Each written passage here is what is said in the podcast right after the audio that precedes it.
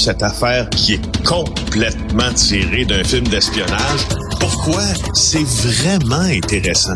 On peut pas dire l'inverse. Donc, la drogue, c'est non. Un journaliste d'enquête, pas comme les autres. Félix Séguin.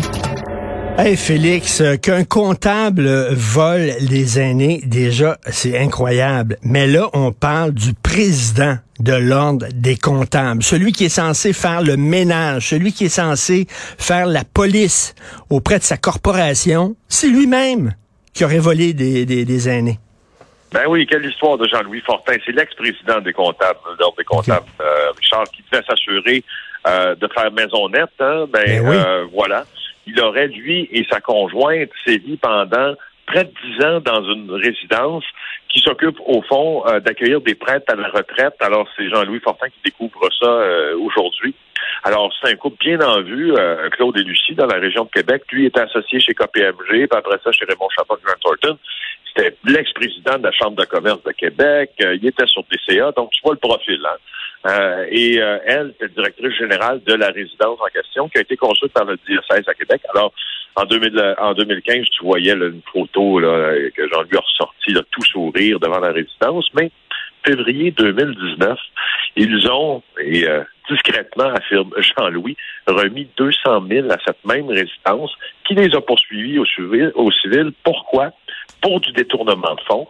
Euh, c'est un les détails de ce règlement-là sont confidentiels, mais euh, ce qu'on peut dire, c'est que il semble, en tout cas, que euh, là, ils sont inculpés de, fraude puis de vol de plus de 5 000. Puis il semble que ce soit servi de cette présidence-là, selon la poursuite, pour vivre un gros train de vie. Alors, hein? terrasse de 75 000 pour leur maison d'un demi-million dans le quartier de Bourneuf, électroménager, même système audio sans fil. Écoute, ils vivaient une vie de pacha, selon les prétentions de la poursuite, avec de l'argent qui n'était pas à eux. Ah, non, mais... semblable. Exploiter des gens vulnérables comme ça, des aînés, là, là, les exploiter, je trouve ça tellement dégueulasse. Et de la part d'un ancien président de l'Ordre des comptables, c'est encore pire. Méchante cabane qui avait d'ailleurs, on peut lire ça, un excellent texte de Jean-Louis Fortin. Écoute, ce soir, tu vas parler d'obsolescence programmée. Ouais, ça, c'est un sujet que j'adore euh, parce que, à GIE, là, on, euh, on parle de grandes affaires criminelles, on fait des scandales sur, euh, on, on débusque des scandales sur toutes sortes de sujets d'actualité. Puis, puis Richard Olivier, lui, c'est un gars qui, qui est un journaliste, as reporter à la consommation. Il faut pas en faire un peu parce que ça touche vraiment les gens à qui on s'adresse. Est-ce qu'on a le droit à la réparabilité? T'as-tu déjà posé la question, toi, quand tu avais ton téléphone, puis tu sais, ils, finissent tous par moins bien fonctionner, puis euh, tu dis, est-ce que je jette ou je répare? C'est drôle, moi, je suis convaincu que tu essaies de jeter. Euh, ben, écoute, euh, même, même, pas, ben, même pas besoin de, de parler d'électroménager. Des bas, des trous, tu sais, des bas avec des trous dedans, des chaussettes. Avant, là, ma mère reprisait les bas. On les jetait pas. Ça, tu un trou, le gros, le gros orteil sort de ton bas, tu jettes ça. T'en achètes d'autres. C'est ça. Bon, ben, c'est ça. Ben, applique la même logique aux appareils électroniques.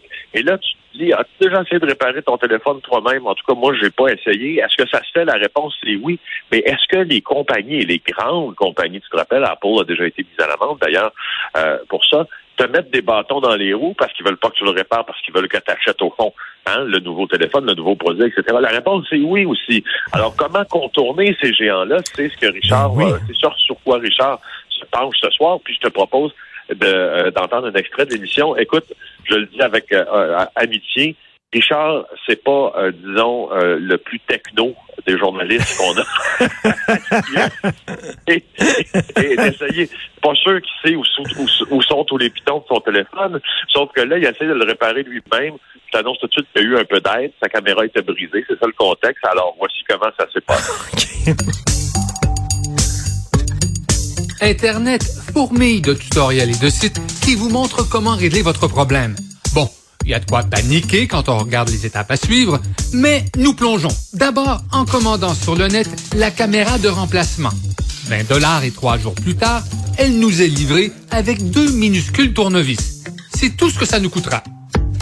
Ne faisant nullement confiance à nos dix doigts, nous choisissons de nous rendre à Polytechnique où se trouve un Fab Lab. C'est Kyrian qui nous attend. On y va. Donc. Top chrono, 10 ah, bravo. Vous avez enlevé la caméra. Ah voilà, Voilà. Attends, la carte mère. Une heure et quart plus tard, c'est réussi. La caméra fonctionne à nouveau. Un sourire, Gabriel. Écoute, euh, on peut réparer nos trucs. Est-ce que c'est est-ce que c'est un complot? C'est-à-dire que les entreprises font exprès pour que les bébelles qu'ils nous vendent pètent après trois ans? Ben, la réponse c'est oui et la réponse c'est non. C'est-à-dire, est-ce qu'ils font exprès? Pas sûr. C'est difficile de dire parce qu'on parle d'obsolescence programmée, là. C'est même, c'est voire même jusqu'à maintenant impossible de dire euh, qu'il y a comme une date de péremption qui est induite par le fabricant d'un bien. C'est impossible de dire en 2015, le 8 septembre, ben, pas 2015, en 2025, le 8 septembre, ton frigo, c'est fini, ça va arrêter de fonctionner. Non, c'est pas comme ça. Mmh. Par contre, est-ce que c'est possible euh, de dire qu'il y a des fabricants qui s'arrangent pour que les pièces soient plus disponibles, pour que tu aies juste finalement plus d'options, soit en acheter un nouveau. Ça, c'est vrai aussi. C'est pourquoi, en France, par exemple, ça c'est intéressant parce qu'encore une fois, sur quelques petits trucs, on est en retard ici au Québec. En France, on a ce qu'on appelle maintenant l'indice de réparabilité. Alors, tu es dans un magasin d'électronique ou tu es dans un magasin d'électroménager et là, tu achètes tu veux acheter un ordinateur, ben, tu as un indice de ré réparabilité, disons, de 80% Ça veut dire que euh, tu peux trouver des pièces. Ça veut dire que c'est techniquement faisable aussi de l'ouvrir, le fameux ordi. Comprends plein de critères comme ça. Et en France, on a décidé de mettre au pas euh, des compagnies en disant si vous si vous fabriquez tel produit, ben pour nous, si vous voulez le vendre ici, il va falloir que tes pièces soient disponibles pendant 15 ans pour ah, réparer. Ben oui. moi, j'ai vécu ça cet été, Richard, j'ai eu un air climatisé qui a lâché. Euh, il était neuf, il y avait quatre ans. J'ai appelé pour le faire remplacer. Je trouvais que c'était de l'usure qui était tout à fait disproportionnée. Donc, on peut pas te le remplacer. Les pièces ne se font plus. C'est incroyable. Écoute, ça a quatre ans. C'est incroyable. Moi, ça, ça, me rebute, ça me fâche. Je pense que c'est une bonne, une bonne affaire qu'on puisse ben, Tout à fait. Écoute, j'ai très hâte de voir ça, puis ça va parler à bien du monde. Écoute, mon fils m'a demandé, il veut une table tournante. Il voulait une table tournante. Il est rendu adolescent. Oh, il veut ça. OK, fait que j'ai acheté. Moi, j'en avais une table tournante. J'ai évidemment, je l'ai vendue. J'avais plein de, de, disques, 33 tours. J'ai tout vendu. J'ai acheté une table tournante. Puis là, j'ai, on, on va acheter de temps en temps des vinyles. Puis je dit, ben ça sonne super bien. Veux-tu me dire pourquoi on a tout vendu nos affaires pour acheter des CD? C'est une crosse totale, ça. Vraiment? C'est absolument d'accord. Écoute, pense à Neil Young, pense à la, grande sortie de Neil Young qui a essayé de créer un fichier euh, pour remplacer ce que euh, on nous avait volé en créant des maudites cassettes puis des ben CD, oui. puis après des fichiers MP3. Euh, et, il essayait de remplacer le son qu'on nous avait volé en créant ces, ces extrêmement compressés là, en créant quelque chose qui se rapprochait d'une table tournante. C'est drôle parce que là, on est obligé de retourner à la fameuse table tournante. Je dis à ton fils, moi aussi, j'y ai pensé au cours des dernières semaines à m'acheter une table tournante parce que j'ai des amis qui voulaient se débarrasser de certains 33 tours.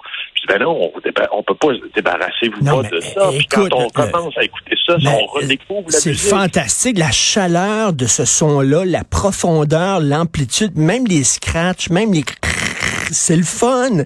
C'est, c'est, c'est je, je, trouve. écoute, et, et, je me dis, je regarde ça. Moi, j'avais tout, euh, j'avais tout vendu mes, mes 33 tours pour acheter des CD. On était vraiment niaiseux. Oui, oui, je, je, je suis absolument d'accord. Hey, je t'entendais en terminant discourir sur euh, sur Welbeck. Euh, je pense que Philippe Dian a abordé le même thème ah, euh, dans une entrevue qu'il a accordée. Je suggère d'aller la lire d'ailleurs à Daniel Lorrain à, à Paris. Là, tu parlais des, des Je vais lire ça. Bon week-end. On écoute JE ce soir. Merci.